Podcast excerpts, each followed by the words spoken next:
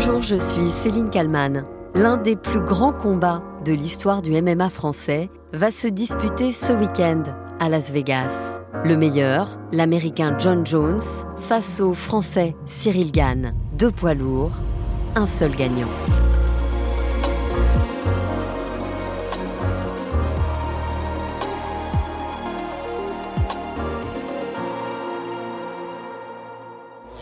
Cette ceinture fera entrer le vainqueur au panthéon des guerriers de ce sport. Cyril Gann le dit, Cyril Gann le sait.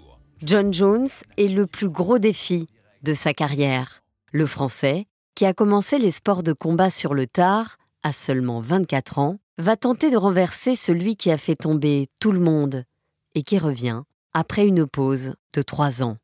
Mais Cyril Gann est confiant et il a en quelque sorte déjà gagné en affrontant le meilleur du MMA. Quand son nom retentira dans la T-Mobile Arena de Las Vegas, Cyril Gann aura rendez-vous avec l'histoire. Inconnu du grand public il y a un an, le surnommé Bon Gamin pourrait devenir le premier à faire tomber l'Américain John Jones. Cyril Gann, que rien ne prédestinait à une telle carrière. Il y a deux ans, il confiait au journal Libération Ce n'est pas moi qui ai choisi, c'est le hasard. J'ai juste pris le train en marche. Jusque-là, dans mon parcours, je n'ai fait que suivre.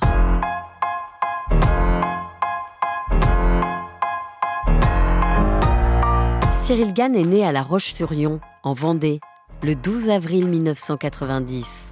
Il fêtera bientôt ses 33 ans. Quand j'étais petit, ben, j'ai pas grandi avec de l'argent du tout. hein. Papa ouvrier, conducteur de car pendant euh, plus de 20 ans, dans la même boîte, il n'a jamais eu une seule augmentation. Maman, euh, pareil, 20-25 ans à l'usine. Cyril Gann, surnommé Bon Gamin, est un colosse. Il mesure près d'un mètre 95 et pèse plus de 110 kilos.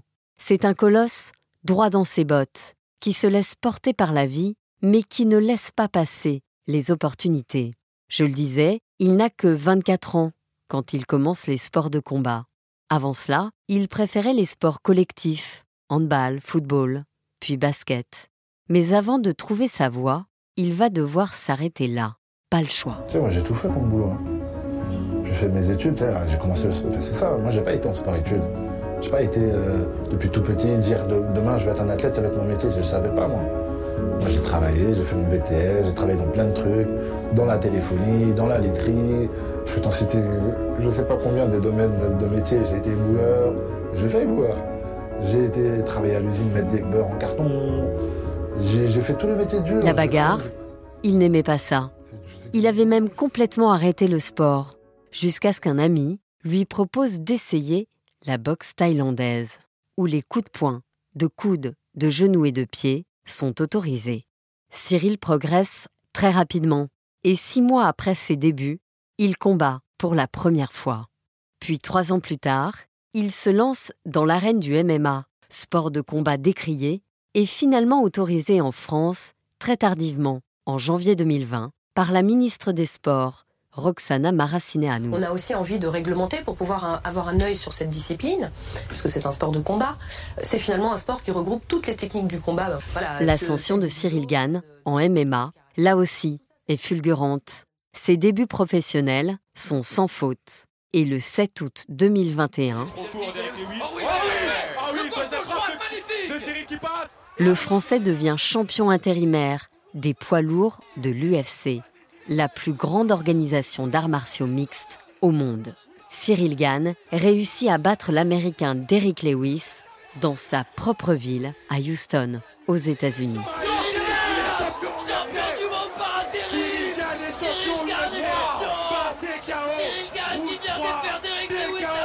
Très vite, très haut.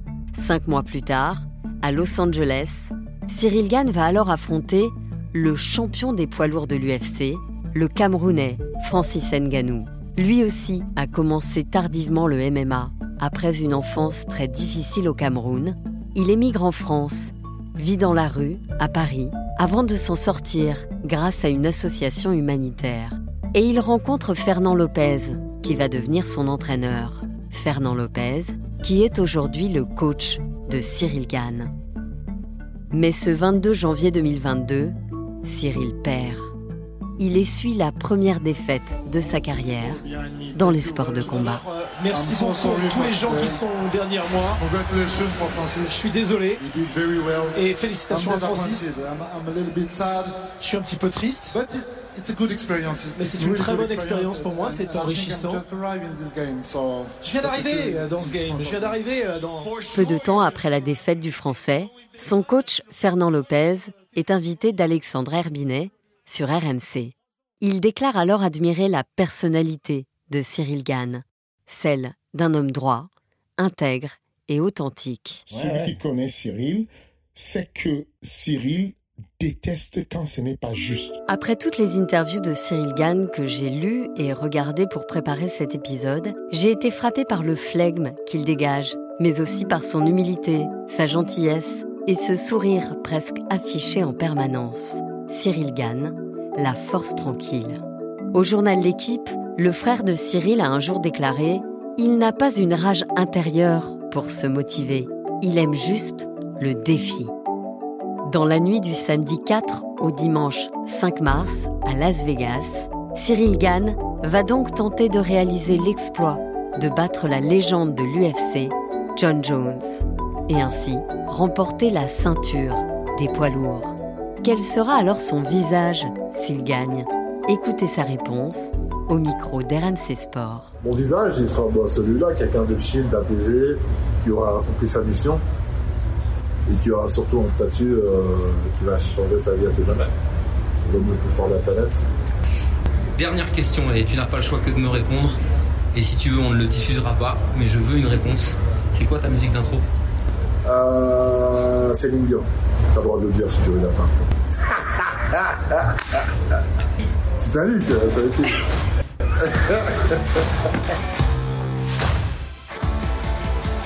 Bonjour Charles Chevalier. Bonjour Céline. Vous êtes euh, journaliste RMC Sport, spécialiste euh, du MMA. Alors je vais planter un peu le décor. Hein. Chez vous, il n'est pas encore 8 heures du matin. Vous répondez euh, à mes questions depuis Las Vegas. je suis en ce qui me concerne dans la cabine d'enregistrement à Paris. Pourquoi vous êtes à Vegas aux États-Unis Tout simplement? Eh bien, pour nous faire vivre certainement l'un des combats les plus importants de l'histoire du sport français. Dans la nuit de samedi à dimanche, à partir de 4 heures du matin, faudra être lève-tôt ou couche-tard chez nous. Euh, le Français Cyril Gann va tenter de devenir champion du monde poids lourd face à John Jones, c'est une légende hein, du MMA. Avant de parler de ce combat, euh, et désolé pour celles et ceux euh, pour qui le MMA n'a plus de secret, est-ce que vous pouvez d'abord nous redire clairement ce qu'est le MMA alors en fait, le, MMA, comme l'indique son nom, c'est Mixed Martial Arts, donc c'est arts martiaux mixtes. Et en fait, la, base de ce sport, et c'est ça qui le rend aussi populaire et, intéressant, c'est que le, but, c'est de mixer toutes les disciplines. Donc euh, certains vont peut-être préférer la boxe anglaise, ceux-là vont pouvoir se défendre avec les poings, euh, d'autres vont préférer le jiu-jitsu par exemple, donc ils vont vouloir amener le combat au sol, d'autres vont préférer la lutte, donc euh, ils vont ils vont aller au corps à corps avec leur adversaire pour pour essayer de les dominer dans ce domaine-là. Donc en fait, c'est ça qui qui rend cette discipline aussi populaire et intéressante, c'est que elle regroupe tous les sports de combat. Et en fait, c'était ça l'essence même du MMA, c'était de savoir qui est le plus fort? Voilà, c'est tout simplement cette question-là, qui est le plus fort? Entre un boxeur, entre un judoka. Euh, c'est la question de base et, c'est ça qui le rend euh, aussi intéressant. Tous les sports de combat, vous dites, tous les coups sont permis, mais il y a quand même des règles. Oui, évidemment, il y a, y a, des règles. Alors déjà, c'est un, un, sport qui a beaucoup évolué. Hein. Il y a des coups qui ont été interdits au, fur et à mesure du temps. Euh, après, il y, a, il y, a, des choses qui peuvent paraître évidentes, mais on peut les rappeler. On n'a pas le droit de tirer les cheveux, on n'a pas le droit de mettre des coups au niveau de la colonne vertébrale, euh, on n'a pas le droit de mettre des coups à l'arrière du crâne, par exemple. Euh, les doigts dans les yeux sont évidemment interdits aussi. Il y a plusieurs choses qui sont, euh, qui sont proscrites en, MMA. Et puis, il y a, l'arbitre aussi qui a un rôle très important, car euh, à l'image de la boxe anglaise, comme les gens connaissent peut-être un petit peu mieux la, boxe anglaise, bah, l'arbitre est là pour euh, protéger l'intégrité physique des combattants avant tout.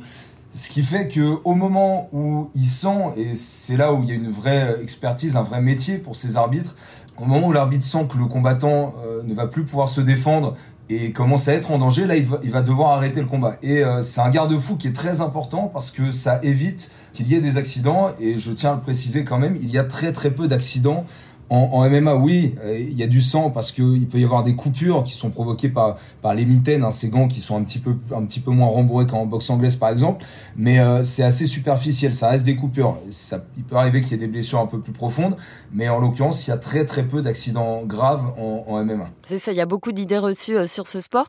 Les combats, ils se déroulent dans une cage. Pourquoi? J'imagine parce que ça part fort parfois pour retenir la chute. Bah voilà, alors c'est l'image de la cage, ça, ça a beaucoup desservi au MMA aussi, surtout en France. Parce que je le rappelle, hein, la France c'est un des derniers pays au monde où le MMA a été légalisé. Et en fait, cette cage, qui peut paraître un peu bestiale comme ça, euh, finalement, elle permet aussi aux, combattants. Alors, on, a des images, des images encore une fois en, boxe anglaise ou peut-être en, boxe thaïlandaise euh, sur un ring avec les cordes. Euh, si on est propulsé vers l'arrière, on peut avoir tendance à basculer en dehors du ring. la cage, ça empêche complètement ça. donc c'est avant tout pour la protection des, des combattants que la cage existe. Et puis, évidemment, il y a un format cage aussi parce que pour les spectateurs, pour les téléspectateurs, ça permet d'avoir une meilleure vision de ce qui se passe à l'intérieur. Euh, donc il ne faut pas interpréter euh, ce, ce, ce, grillage comme, euh, comme un aspect négatif. Je reviens sur ce que vous disiez, que le MMA a été autorisé très tardivement en France. Hein, c'est seulement le cas depuis février 2020. Pourquoi est-ce que ça a pris autant de temps? Bah justement, en fait, c'est par rapport aux raisons qu'on vient d'énoncer. Il y avait, il y avait un a priori très négatif sur le MMA en France. Et puis à travers euh, certains euh, ministres des sports, ministres délégués des sports, il y a eu aussi des freins qui ont, été appliqués pendant plusieurs années. Et puis en, 2020, comme vous l'avez dit, il y a Roxana Maracineanu qui était alors ministre des Sports et qui, elle, euh, a, décidé de, de, de finalement de, de, de, plus voiler la face parce que c'était un sport qui était pratiqué.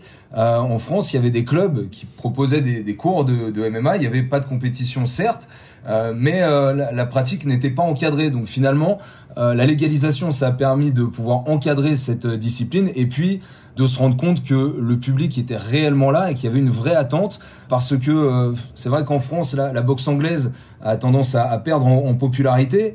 la, la boxe thaïlandaise il y avait beaucoup d'événements à l'époque, dans les années 90-2000, même à Paris-Bercy, euh, il y avait de gros événements de boxe thaïlandaise. Aujourd'hui, c'est quasiment terminé, malheureusement. Donc, le MMA, c'était le sport de combat le plus évident pour tout le monde, mais il était encore interdit. Finalement, bah voilà, on est tombé sur une ministre des Sports assez courageuse à, ce niveau-là, qui s'est pas fait que des amis, c'est vrai, mais qui finalement a pu le légaliser et a pu rendre cette discipline plus saine euh, dans l'Hexagone.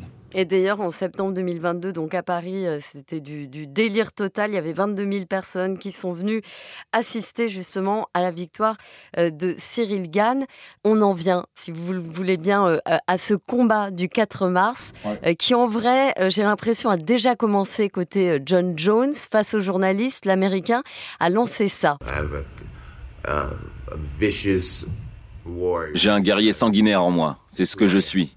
Perdre n'est pas une option, ça n'est pas juste une compétition sportive pour moi. C'est ma vie, c'est mon image, l'empreinte que je vais laisser.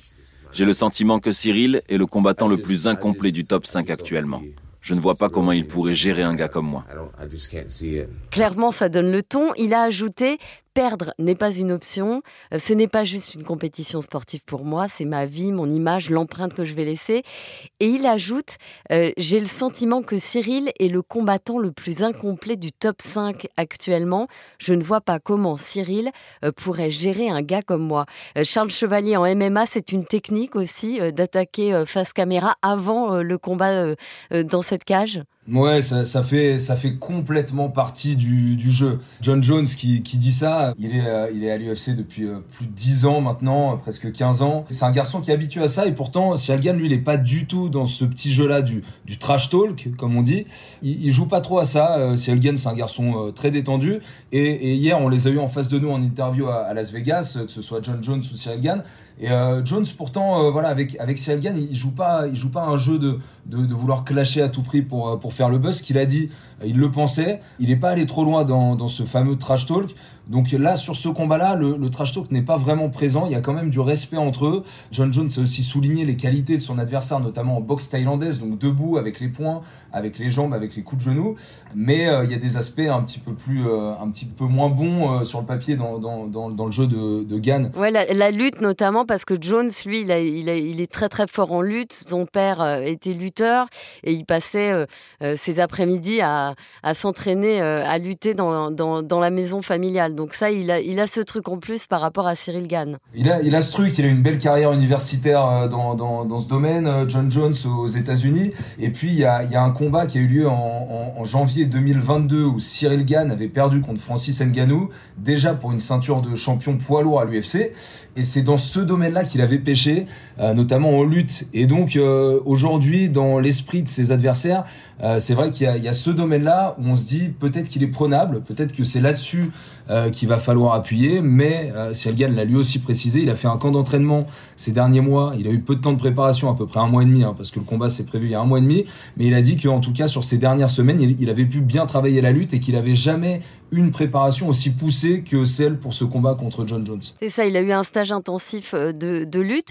Du coup, on peut euh, imaginer que Cyril Gann gagne euh, ce combat Ah bien sûr, mais évidemment, Cyril, Cyril Gann, il a, il a toutes ses chances de l'emporter. Alors au tout début, quand le combat était annoncé, euh, Cyril Gann était, euh, était légèrement devant chez les, chez les bookmakers, hein, pour les instituts de Paris. Il était favori. Aujourd'hui, c'est John Jones qui a pris le pas, mais, mais de manière assez peu significative. Dans l'esprit des gens, évidemment, Cyril Gann peut gagner. Et et très franchement, voilà, si, si on en arrive à ce niveau-là euh, pour une ceinture de champion poids lourd à l'UFC, c'est que quoi qu'il arrive, on a le niveau, on a les capacités de pouvoir le faire. Et, euh, et, et, on est sur deux profils assez différents. Celui de Cyril Gann, c'est le profil d'un virtuose.